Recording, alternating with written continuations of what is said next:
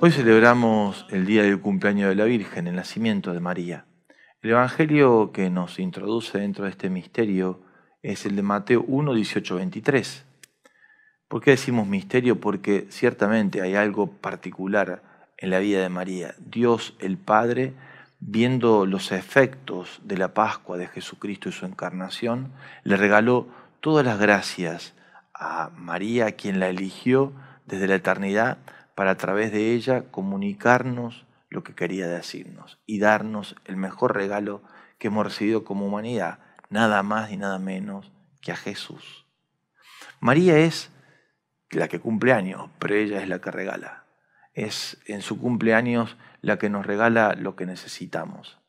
La iglesia la reconoce como la puerta que nos abre al encuentro con el misterio de Dios en Jesús. También la reconoce como la que va a mediar en todas las gracias que hacen falta para nuestra vida. María también es la que aparece como la luna en la noche, porque ella que no tiene luz propia refleja la luz del sol, que es su Hijo. María puerta, María medianera de toda gracia, María la que intercede por nosotros, María luz en nuestra oscuridad.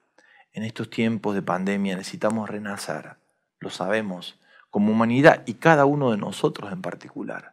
La Virgen es el camino que Dios nos pone cerquita para que tomados de su mano podamos ir a ese nuevo renacer.